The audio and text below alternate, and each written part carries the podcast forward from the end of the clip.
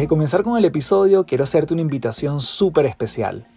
Este próximo 23 de julio estaré presentándome en vivo en Santiago de Chile en el Teatro San Ginés, de la mano de mi amigo Julio Cañas, mejor conocido como Julio Finance, en un evento que hemos llamado La Ciencia del Bienestar, donde estaremos compartiendo herramientas prácticas, frescas y muy aplicables para que puedas llevar tu relación con el dinero y contigo mismo a un siguiente nivel.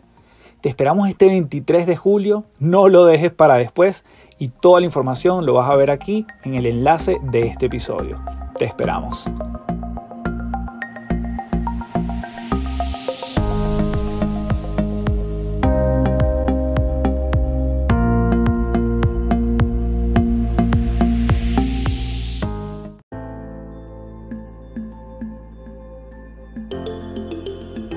Te doy la bienvenida a Las Tres Principales, un podcast para darle rienda suelta a la curiosidad y la reflexión para elevar nuestra perspectiva a lugares insospechados. Mi nombre es Carlos Fernández y mucha gente me conoce como Café. Soy autor, conferencista internacional y te invito a transformar tu sabiduría en ejecución para vivir una vida en liviandad. Un espacio donde podemos transformarnos en paz un episodio a la vez.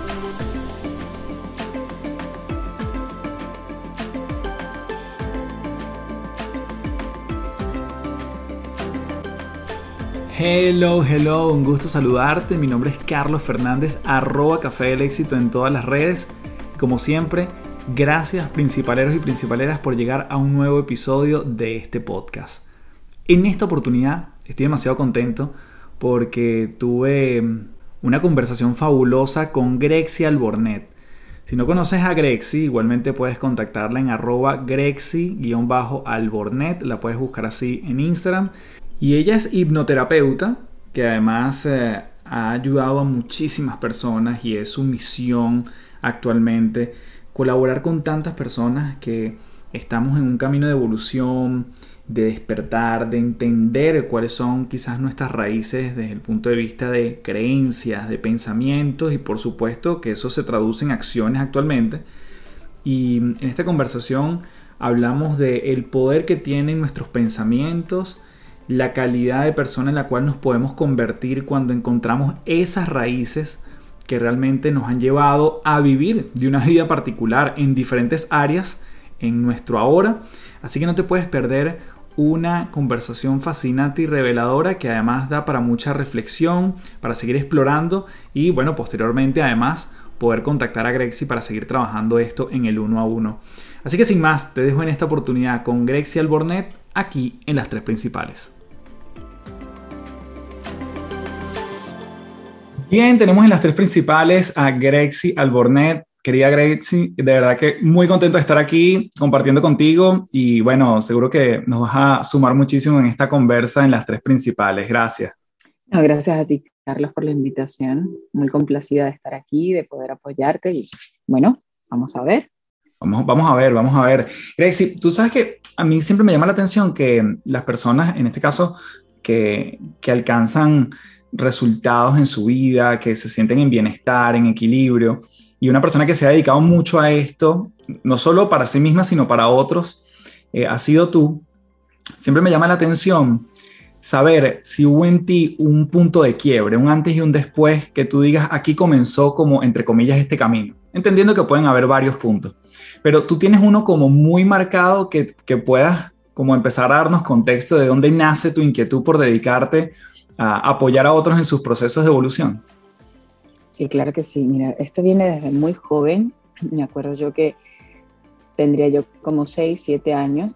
Y la verdad, yo al comenzar, yo algunas veces cuando me iba a dormir, tenía mucha sensibilidad auditiva, por así decirlo. Y yo no entendía qué ocurría realmente. Era como cuando entraba en, esa, en ese estado de ensoñación o cuando comenzaba mi cerebro a bajar de ondas, yo comenzaba a entrar como a una, a una diferencia o, o, no sé, onda de frecuencia, por así decirlo, y yo lo sentía y lo escuchaba tanto que evitaba irme a dormir.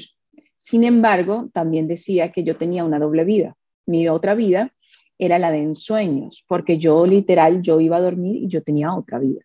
Literal, yo veía a las personas, aunque no las conocía en esta vida, en este plano, este, y hablaba con ellas, tenía cosas, hacía cosas, iba, venía, viajaba, volaba, hacía muchísimas cosas, me salía del cuerpo. Tenía muchísimas experiencias de este tipo. Y hubo algo que siempre me preocupaba desde muy pequeña y era que siempre me encerraba en el baño a llorar, me acuerdo, no sé si tendría menos de siete años, yo creo que sí. Y yo siempre decía, cuando yo muera, ¿quién me va a acompañar en el tránsito? Porque tenía recuerdo de que era muy importante hacer el acompañamiento del alma a ese, en ese momento de que deja el cuerpo físico para irse a otros planos. No me preguntes cómo, pero tenía muchísimas, muchísimos recuerdos, pensaban que eran normales, no, no, pues yo no había leído libros a ese momento tampoco. Lo que sí era que vengo de una familia completamente espiritista.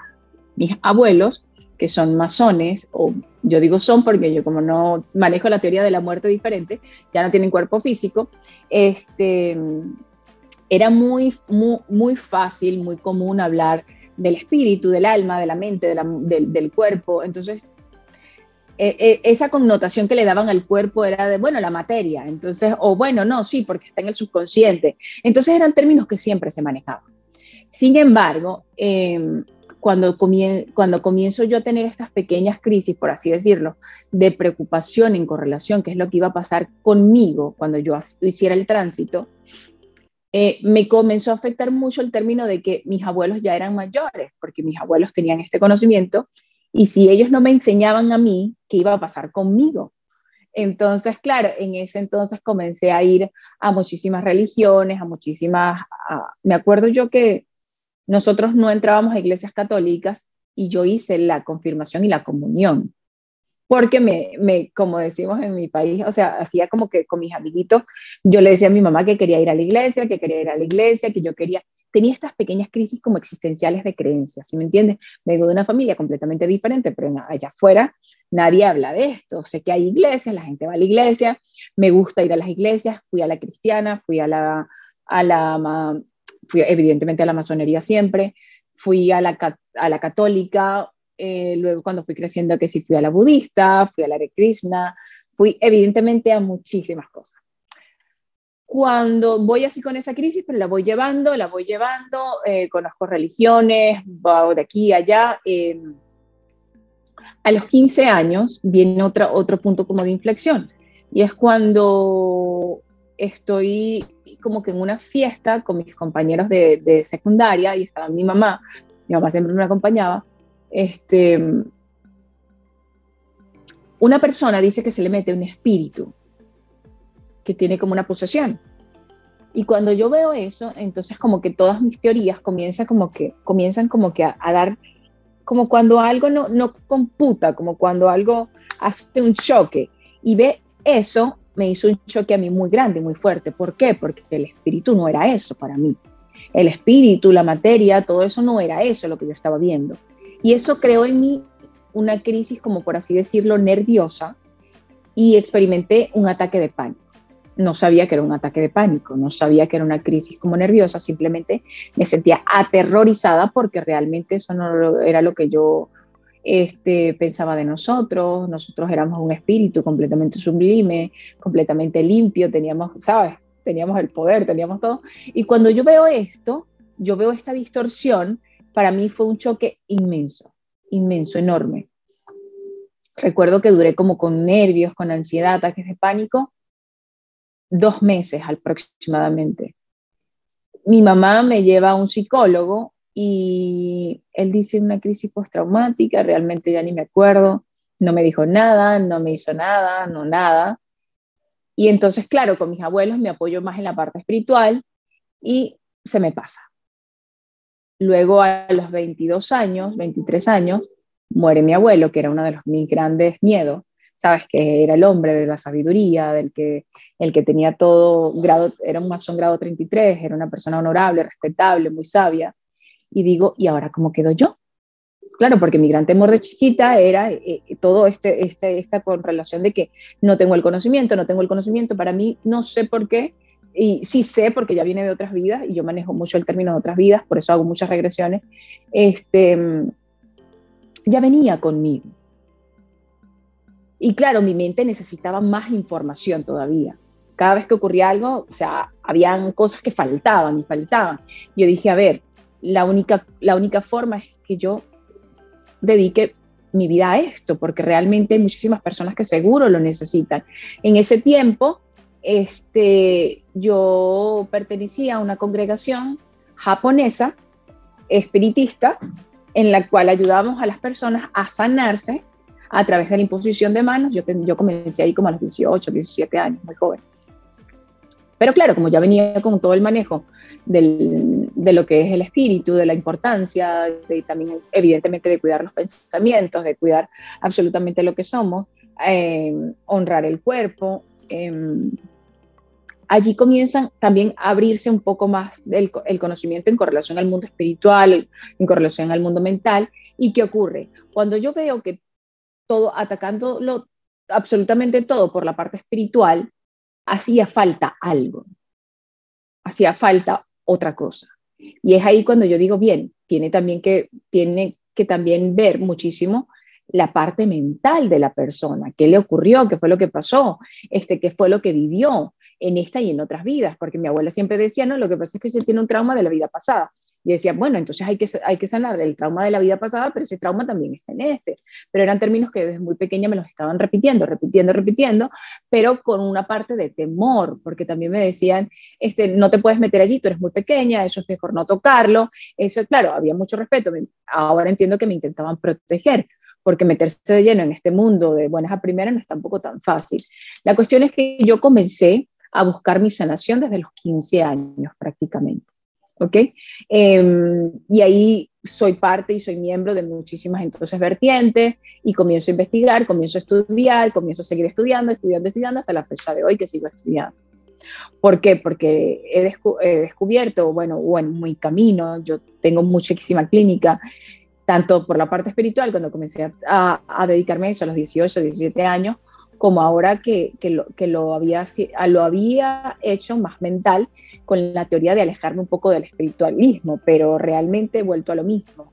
Me he dado cuenta que las afecciones más fuertes la tiene el espíritu, luego esto se la pasa al alma y el alma a la mente.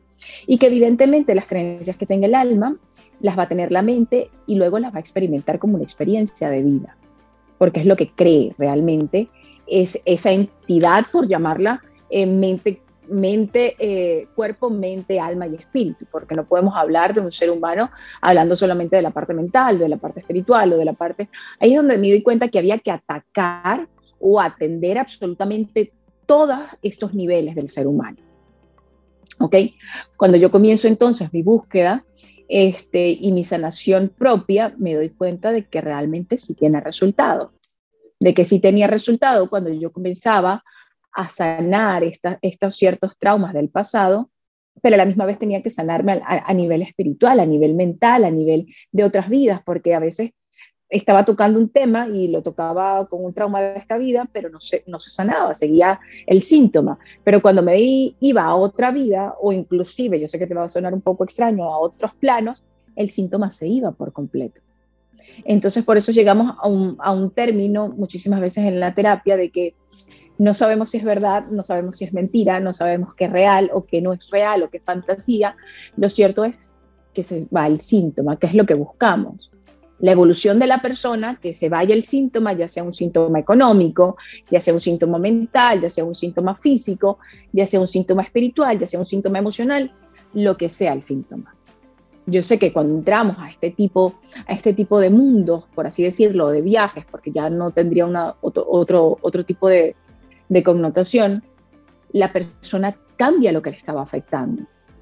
Y puedes ver desde una forma, desde un extraterrestre, puedes verte desde un, momento en infancia, puedes ver desde tus antepasados, porque otra parte importante siempre también lo que fueron nuestros antepasados, lo que fueron nuestros padres, nuestros abuelos, nuestros bisabuelos, porque, porque el alma elige eh, una familia en correlación a los temas que ya el alma tenga que evolucionar. Evidentemente, si hay un alma que necesita evolucionar el perdón, pues va a elegir un sistema de familia em, el cual tenga temas de muchísima rabia, de muchísimo odio, de rencor, de guerras, para poder trabajar el perdón. Entonces, la historia de la familia donde nacemos es como que un mapa del tesoro para nuestra búsqueda interna. Y gracias a ellos nosotros podemos adelantar o ir un paso más adelante en nuestro propio tema, porque nuestro propio tema se va a ver reflejado en sus temas. Por eso es que el transgeneracional, como se le llama el sistema de familia, es el cuarto espejo del subconsciente. El subconsciente es la mente profunda donde guardamos todos nuestros registros. Como la, si lo puedes poner, yo le digo como que la mente del alma, el registro del alma. Gente le coloca registros akáshicos, mente subconsciente, o sea, hay tantas, hay tantas palabras para, para decir, para nombrar algo, que lo importante es siempre que en esa mente se guardan todos nuestros registros de todas nuestras vidas y de todos nuestros sucesos, que cuando vamos a esa mente, nosotros tenemos que observar qué es lo que esa mente está proyectando en el exterior, en los espejos, como así se les llama, que va a servirme a mí de guía para yo buscar ese, ese punto de inflexión que me está bloqueando a mí en esta vida. Me encanta lo que mencionas. Te pregunto si eh, hay una posibilidad o cuál es la evidencia más, más visible de que tenemos que resolver algo que no fue resuelto en otras, en otras generaciones, si se quiere, en unas generaciones que vinieron antes de nosotros. Eh, cuando, cuando, hablas de esos síntomas, te refieres a cualquier elemento que nos esté costando, ahí es donde hay una identificación quizás de un patrón, de algo por resolver, de algo que, que viene desde atrás, ¿te refieres un poco a eso? Completamente, fíjate, el ser humano tiene la capacidad de vivir en plenitud en todas las áreas de su vida. Eso se debería, eso es lo normal, eso es lo correcto. Cuando el ser humano está teniendo una complicación, una traba, un conflicto, un bloqueo en alguna área de la vida, llámese cualquiera, sea a nivel de materia, es decir, sea en el trabajo, sea con las relaciones interpersonales, sea con la relación padres e hijos, sea con, no sé, este, alcanzar objetivos, metas, lograr el carro de tus sueños, eh, tener el sueldo que tú realmente piensas o sientes que está bien para ti, eh, afecciones psicosomáticas, es decir, alguna enfermedad de tipo física, mental, ansiedad, depresión, etcétera, lo que se te ocurra. Es porque hay un tema que hay en el inconsciente, en el subconsciente inconcluso, con necesidad de investigación, con necesidad de sanación, y que nuestros antepasados, en este caso, tomándolos como espejo, porque es el cuarto espejo. Un primer espejo es, somos nosotros, nuestro cuerpo. Un segundo espejo es nuestra pareja. Un tercer espejo es nuestro hogar, nuestros hijos. Un cuarto espejo es el transgeneracional, los antepasados. Bien, entonces, en estos espejos, así como en el transgeneracional, se va a reflejar el tema que a mí me está costando ¿sí me entiendes? Y que gracias a sus historias yo puedo eh, llegar a una conclusión de cuándo inició, cómo se inició. Ejemplo, yo, eh, la persona está teniendo una complicación de afecciones en relaciones afectivas. Le cuesta tener una pareja, por así decirlo. Entonces, pero veo que a mi madre o a mi padre, ellos se divorcian. Pero también entonces veo que mi abuela se queda viuda porque mi abuelo murió. Entonces, cuando comienzo a observar en mi árbol, hay un tema donde las personas sufren por amor, por así decirlo. Entonces, eso me tiene que a mí denotar una información de, si yo estoy en un árbol, en una familia donde se sufre por amor, es porque mi alma o mi yo interno tiene afecciones en correlación a la pérdida de un gran amor. Entonces ahí es donde nos lleva a la vida pasada. ¿Dónde está esa vida? dónde está ese inicio, pero fíjate que despuntamos primero, buscamos a Juana, que fue mi tatarabuela, que tuvo eh, eh, esa afección, y nos vamos con esa similitud a mi vida pasada, porque Juana y mi vida pasada es lo mismo. Entonces, pero tenemos que ir con ese ya mapa, que con esa guía, a esa vida de nuestra alma pasada, donde nosotros sufrimos un gran dolor por ese amor. Seguramente perdimos a nuestra pareja, no, lo mataron, mataron a todas nuestras familias, porque mientras nosotros vamos retrocediendo en el tiempo, que vamos introspectiva en el tiempo, en la época pasada, nosotros con un segundo nivel de conciencia vivíamos como caníbales. Entonces las, las, las vivencias eran muchísimo más rudas, muchísimo más crudas. La gente no tenía relaciones sexuales, sino que eran violaciones. Las personas no todas eh, gozaban de una buena posición económica, eran muy pocas en el mundo en el 1400 que tenían posiciones económicas estables. Todo el pueblo era pobre. Entonces teníamos muchísimas carencias, pero así fuimos evolucionando en conciencia y es, y es por eso que hemos tenido una evolución a nivel físico también, porque de ahí se denota de que todo lo que esté en tu mente, en tu conciencia, en tu mente subconsciente, es la proyección, ¿verdad?, de la vida que vas a tener. Es decir, tú siempre estás viviendo lo que hay en tu interior, lo que hay en esa mente como información. Si en mi, si en mi mente, si en mis archivos hay una información de que el mundo es hostil, yo voy a reproducir un mundo hostil. Si en mi mundo, en, en mi base de datos, hay una información de que el mundo es santo, como promulgamos desde el curso de milagros, pues yo vivo una vida santa, llena de milagros. Y todo se me hace fácil. Entonces, a lo largo de la historia, el ser humano ha tenido una evolución de conciencia bastante notoria. Y gracias a esa evolución, nosotros hemos podido evolucionar también a nivel físico. Somos más civilizados, ahora tenemos relaciones sexuales, hacemos el amor, no somos tan infieles. Este, hemos buscado la solución. Y con este tipo de terapias y de viajes, lo que buscamos es ir siguiendo esa perfección, pero a, niveles acelerados, le digo yo, que a lo mejor lo que teníamos que experimentar en 10 encarnaciones, lo podemos solventar a lo mejor en cinco terapias, que son viajes que hace la mente subconsciente y hace el alma, pero las hace a través de reflexiones, a través de comprensiones de su propia historia. Entendiendo que este, este árbol genealógico hacia atrás es el mismo, supongamos, para tres hermanos, pero que los tres hermanos puedan tener experiencias distintas, por ejemplo, como tú dices, en el amor o en el dinero o en el trabajo. Y al final es como, entre comillas, vienen, vienen del mismo lugar, pero cómo lo vive cada uno o cómo le va, entre comillas, en cada una de esas áreas de la vida es completamente distinto. Ahí, ¿qué, has podido eh, ver tú en, entendiendo cada persona claramente como literalmente un individuo?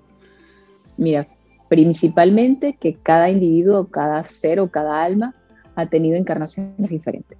Es decir, ya la impronta de cómo llega ese individuo a este mundo es completamente diferente. Algún alma a lo mejor va, va, a elegir reencarnar cuando los padres están bien económicamente, otra alma va a elegir reencarnar, reencarnar cuando hay problemas económicos, otra alma va a elegir reencarnar cuando los padres se estén separando, porque ya es el tema que trae el alma a evolucionar, ya sea lo económico, ya sea las parejas, ya sea el abandono, etc. Y que evidentemente estas primeras e, evidencias desde nuestra vida intrauterina, es decir, desde que estamos en el vientre materno, va a tener diferentes improntas en cada una de nosotros, porque llegamos en diferentes etapas de la vida de nuestros padres. Si mi mamá está en un momento económico bastante favorable, ella se va a sentir tranquila a nivel económico, es decir, yo no voy a tener esas afecciones. Si mi hermano Juan llegó en un momento en el cual a mi padre lo despidieron y mi madre por estar embarazada no tenía cómo trabajar, yo voy a tener la impronta de una carencia económica. ¿Sí me entiendes? ¿Qué quiere decir? Que cada ser va a llegar en momentos diferentes de la vida de los padres y que así nuestro nacimiento va a estar completamente codificado, ya sea que si mamá tuvo complicaciones emocionales y mentales por lo económico, ella va a sentirse ansiosa en el embarazo. Entonces yo voy a llegar con una primera emoción de ansiedad y voy a necesitar salir rápido, rápido del vientre de mamá y necesito una cesárea. Entonces la cesárea me comienza a condicionar, ¿por qué? Porque me sacaron completamente bruscamente, no hubo este, mm, esa transición de que este, mi padre me tomara en brazos o cortara el cordón umbilical. Hay algo que comienza a ser muy abrupto necesitan asistirme, necesitan este, ayudarme, entonces yo voy a crearme una creencia de que en la vida me tienen que asistir y me tienen que ayudar. Entonces yo por mí solo o por mí sola no voy a poder hacer las cosas solas en la vida. Entonces ya no nace un líder, sino que nace una persona asistida. ¿Qué pasa? Cuando la persona reconoce todas estas historias y puede irse al origen, siempre quiere ir, ir al origen, a donde mi mamá comenzó este, con esta emocionalidad ¿Y cómo se llega a Grexia? A través de regresiones. Podemos nosotros volver a vivir todo para poder reprogramarlo. Necesitamos cambiar la película de cómo yo lo sentí. Lo sentí con dolor, entonces se le hace creer al subconsciente de que, bueno, de que hay ahora un color que le gusta, hay ahora un elemento que le gusta y bueno, ya no me siento tan mal. Me siento bien porque el color rosado, el color azul, que es mi preferido, me da calma. Entonces volvemos a revivir la experiencia, pero con elementos que le den tranquilidad a la persona. Es decir, todo evento que vivió la persona, el ser humano, va a codificarlo, por eso es que hay tantas personalidades diferentes criados por la misma madre y el mismo padre, pero es que la historia es completamente diferente. A lo mejor Juanito fue en la escuela y a él le hicieron bullying, pero a mí no me hicieron bullying. A lo mejor a Juanito lo violaron y a mí no me violaron, pero somos los mismos hermanos. ¿Qué pasó? Juanito tuvo una vida dura, aunque nos hayamos criado en el mismo techo, y a mí no me tocó de esa manera. Me tocó dura, pero en otros aspectos. Porque el alma va a tener siempre esos challenges, esos retos. Unos diferentes a otros, unos más difíciles a otros. Puede ser, no lo sé, todo tiene su complejidad. Lo que sí es que como cada alma ya tiene un tema diferente para evolucionar, ya las experiencias que se van a desplegar son diferentes. Por ende, la personalidad va a terminar siendo diferente, los traumas diferentes y las creencias diferentes. Una vida completamente diferente. Antes de continuar, quiero comentarte que este episodio viene presentado por Gimnasios de Bienestar. Los gimnasios de bienestar son el vehículo para entrenar mes a mes a tu equipo de trabajo en el músculo más importante de estos tiempos, la mente. Si crees firmemente en la constancia para fortalecer en tu equipo temas como liderazgo, feedback, productividad, gestión de cambio, comunicación, trabajo en equipo, creatividad y mentalidad de crecimiento, entre otras habilidades, puedes ingresar a www.cafedelexito.online para inyectarle recurrencia al entrenamiento de tus colaboradores en tu empresa. Seguimos con más de este episodio en las tres principales.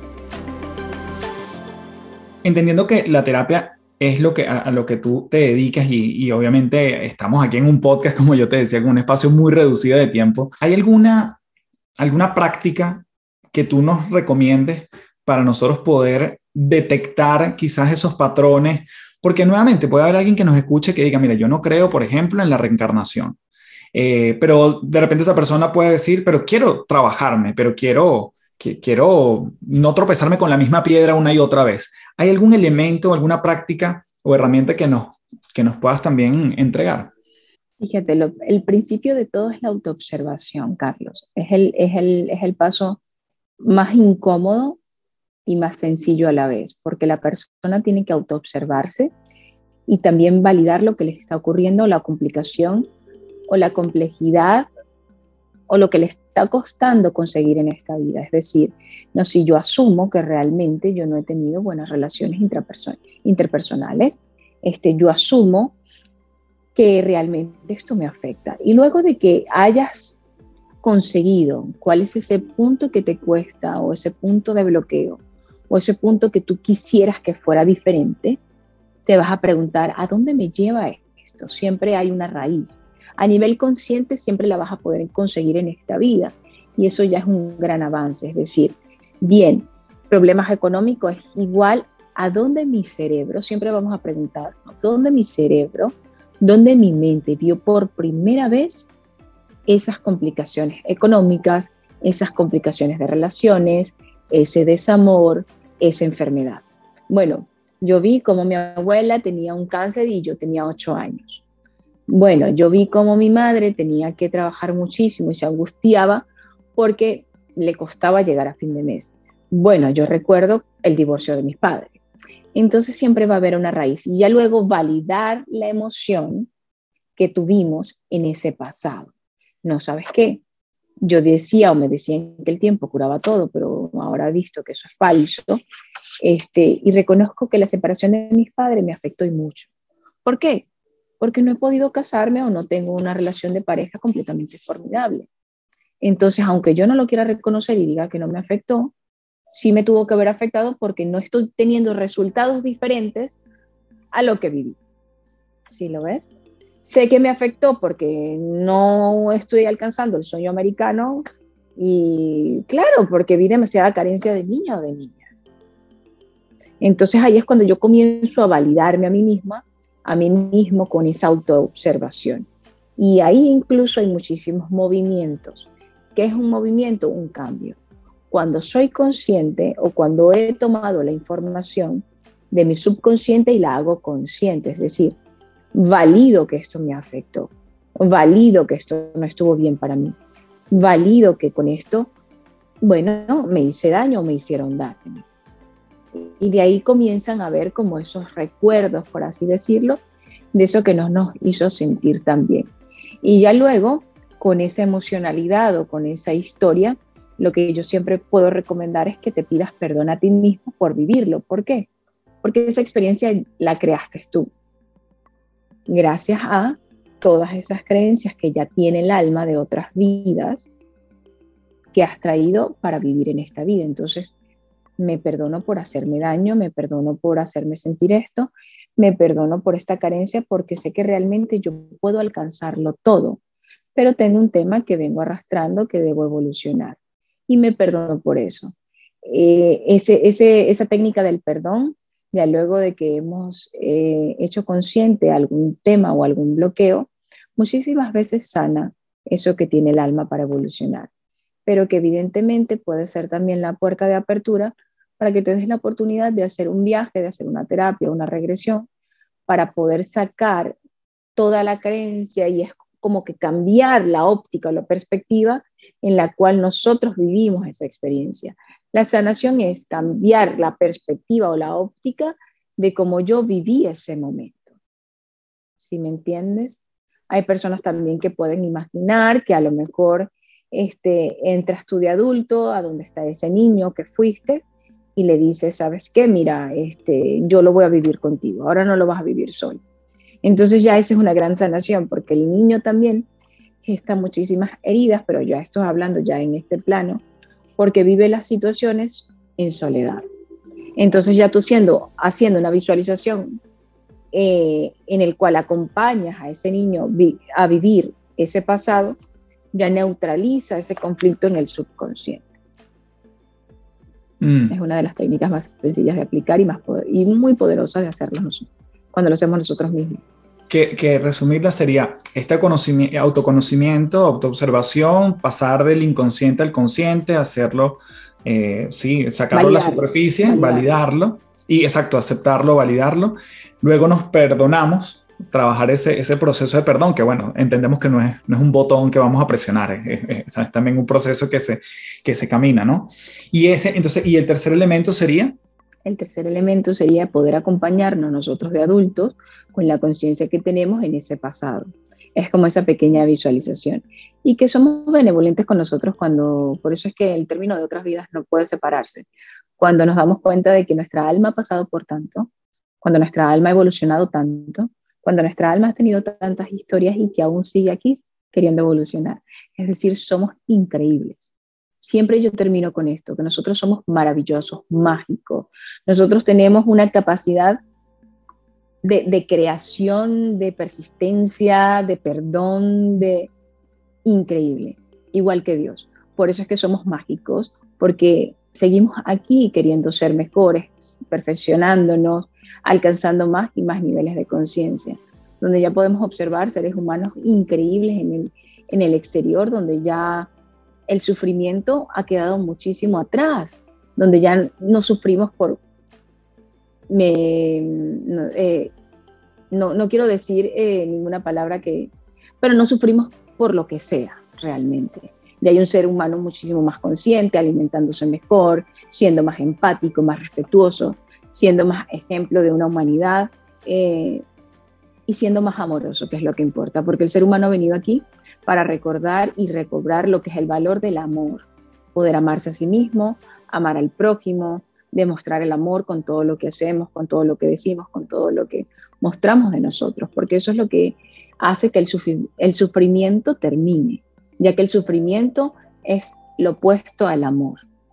Grexi, entrando en la recta final, con tantas experiencias que escuchas, con tanta energía que todo el tiempo estás recibiendo de otras personas, a título personal, ¿cómo te, te recargas tú en el día a día? ¿Qué, ¿Cuál es tu refugio para, para poder, bueno, una cita tras otra, una consulta tras otra?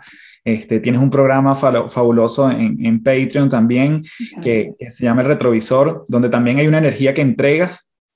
¿Cuál es tu, tu método para recargarte? Primero que nada, cuidar mis pensamientos, porque realmente el pensamiento lanza un, impulso nervioso diferentes hormonas, diferentes este, químicos que puedan afectar algún tipo de, algún tipo de, de, circuito nervioso que genere una emoción negativa. Cuando hay un pensamiento negativo, hay una emoción negativa. Y cuando hay una emoción negativa, hay una descomposición de algún tipo de, funcionamiento perfecto de mi cuerpo físico. Es decir, puedo sentirme cansada, puedo sentirme abatida, puedo sentirme triste, si yo tuve un hilo de pensamiento errado. Es decir, si yo estoy haciendo una terapia y digo, pobrecito Carlos, porque le tocó que viviera una, una violación, ese pobrecito emite un impulso negativo en mi cerebro, el cual se va a repercutir en mi físico y yo voy a sentir esa tristeza y eso va a bajar mi vibración. Realmente eso, eso lo elimino cuando recuerdo que el alma ya ha elegido sus experiencias para poder evolucionar sus temas. Y eso es punto y aparte. Eso es privado, eso es respetable, eso es honorable. Realmente cuando dejo de ver el error en lo que ocurre en el mundo, en mis consultas, porque realmente cuando yo veo el error en una persona o en su historia, también le quito poder y yo necesito empoderar a ese campo con mi energía. Yo te veo a ti perfecto, fuerte, igual que un espíritu completamente santo, el cual fue creado por Dios. Entonces tu error no tienes. Tú elegiste vivir esa experiencia, tienes las herramientas, bien. Vamos a recordarte cuáles son las herramientas, cuáles son tus dones, cuál es tu poder para tu poder avanzar. Punto y aparte. Lo primero que hago es cuidar los pensamientos que no, que se alejen del del patrón negativo y se afiancen al patrón positivo. Por eso es que es importante tener una, una amplia perspectiva de lo que somos, Carlos, porque si no, nos quedáramos con, bueno, y es que le tocó la suerte vivirlo de esa manera en esta encarnación o en esta vida, porque como no creo en vidas pasadas, eso me limita tanto que me produce sufrimiento, porque no sé qué hay más allá, mi vida y mi historia se acaba con una vida. Qué triste ahí sí puedo decir que tristeza. Pero cuando yo digo que evidentemente yo no me quedo ahí y no me acabo con eso y he tenido tantas encarnaciones y voy a seguir teniendo, se va el sufrimiento, se va el dolor, el pobrecito, bueno, ya tendrá la otra vida. Algo reencuadro, algo me digo algo, y no es que yo deje de ser empática, porque soy empática con aquellos, porque sé lo que le ha costado el alma trabajar cada tema, porque en carne propia lo estamos viviendo todos nosotros, de ahí al llamado siempre de que seamos empáticos y seamos este, completamente respetuosos con el dolor del otro, porque cada persona está librando una batalla, yo no sé cuál es la tuya, pero sé que la tienes. Entonces, por eso soy respetuosa, soy empática, pregunto cómo estás, cómo te sientes, y te doy una sonrisa si ni siquiera te conozca, porque sé que eso va a mejorar tu estado de ánimo. Y lo otro es que siempre me hago terapia. Yo soy la primera paciente. Y evidentemente este, también, bueno, eh, tener hábitos saludables, alimentación saludable, ejercicio diario, meditación diaria, es cuidar el entorno, cuidar lo que escucho, cuidar lo que veo, es un ABC. Yo debo yo debo cuidar absolutamente lo que entra por mis ojos, mis oídos, mi tacto, absolutamente todo lo que veo. Porque si veo algo negativo, si siento algo negativo, si escucho algo negativo, pues serán patrones negativos de pensamientos que comenzarán a activarse. A lo cual, si no tengo el manejo, este, se me va a hacer un poco complicado salir de allí, que nada complicado porque voy con un especialista que me ayude a salir, pero que realmente evitar esa exposición a esto negativo me va a ayudar a mí a estar más estable.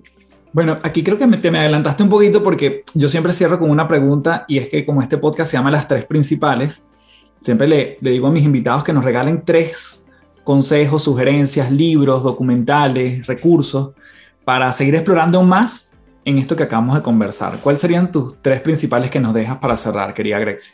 Primero, ir a terapia antes de ir al mercado. Siempre. ¿Quién necesita terapia? Todos. Porque todos tenemos creencias, todos tenemos conflictos, todos tenemos traumas. Antes de ir al mercado, ir a terapia. Segundo, respetarte. Trabajar muchísimo en el amor propio, con pequeños actos, a lo mejor este, pequeños, pequeños simbolismos, pequeños actos de amor por ti mismo, respetarte en correlación a las relaciones que tienes, darte a ti la prioridad. Eso sería lo segundo. Y lo último, a lo mejor este, pudiese ser algún tipo de, de... Siempre recomiendo esta película. Esta película nos da muchísima perspectiva acerca de lo que somos y esa película se llama No Solar, se llama Nuestro Hogar. Es una película que habla de ese tránsito del alma. ¿Por qué? Porque te hablo de la importancia de entender el tránsito del alma. Porque todas las afecciones que son precedidas del estrés físico, mental, emocional, vienen dadas por un miedo a nivel psicológico. Es, como que el hilo. Pero el primer miedo es el miedo a la muerte. Y si yo puedo desmontar el miedo a la muerte, entonces yo he ganado una batalla bastante grande. Entonces esta película que se llama No Solar, aquí en Estados Unidos la tenemos solamente en YouTube y, es la y podemos comprarla por allí. Este, no, en Latinoamérica creo que también está en YouTube, no sé si está en otras plataformas. Entonces ella nos puede dar una perspectiva de que no tenemos que tender tampoco a ese gran paso, que es uno de los pasos seguros del ser humano o de nosotros mismos, que es volver al otro lado sin materia. Exi, te quiero dar las gracias en mayúscula. Yo creo que claramente eh, vamos a tener otra instancia porque hay mucho que conversar. Así que gracias por esta maravillosa información, herramientas y mucha reflexión en este podcast que yo estoy seguro que al menos mi persona, yo lo voy a repetir varias veces porque eh, es interesante diseccionarlo. Así que te doy las gracias, eh, cuídate mucho y bueno, nuevamente gracias por compartir el espacio. Muchísimas gracias a ti. Bueno, cuídense mucho. Recuerden que somos lo principal en esta vida. Si nosotros estamos bien, todo va a estar bien.